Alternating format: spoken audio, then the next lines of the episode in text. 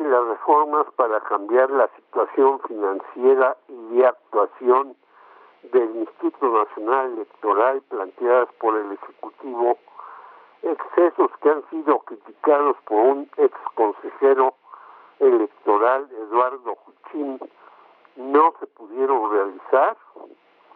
La primera, porque no contó con la mayoría calificada en la Cámara de Diputados que requería las dos terceras partes de los votos.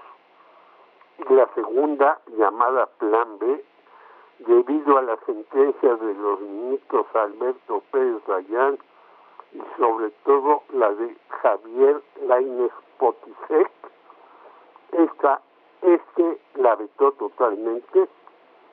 Entonces, López Obrador dice que tiene un plan C. Consiste en llamar a votar contra lo que él llama conservadurismo, algo que se hará básicamente en 2023 en el Estado de México. Coahuila estará en manos del primo nuevamente por la división de los morenos y el 2024 la grande que ya sabemos.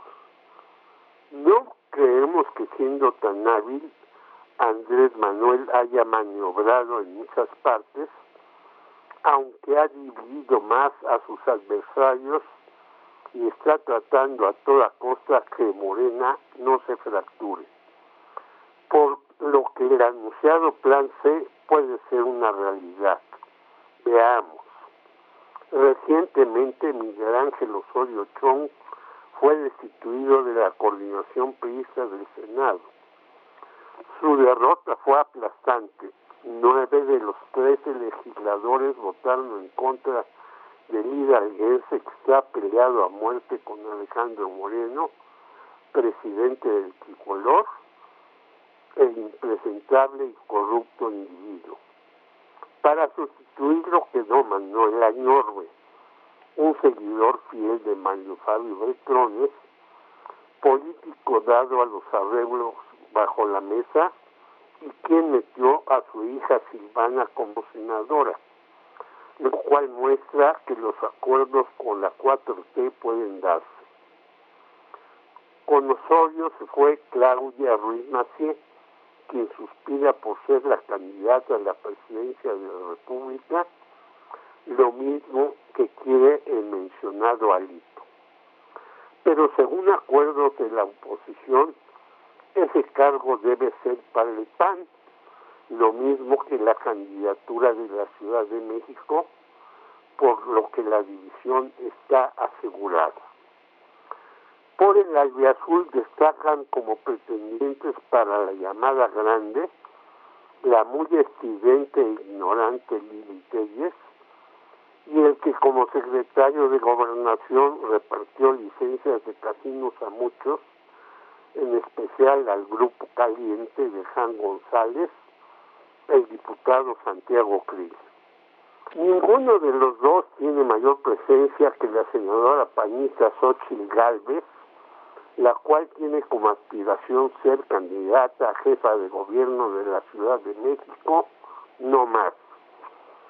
En un acto fuera de serie, el gobernador de Jalisco, Enrique Alfaro, que llegó a esa posición por el movimiento ciudadano, recibió a Claudia Sheinbaum. Durante largo tiempo platicaron de planes futuros. Jalisco y la Ciudad de México tienen alrededor de 15 millones de votantes.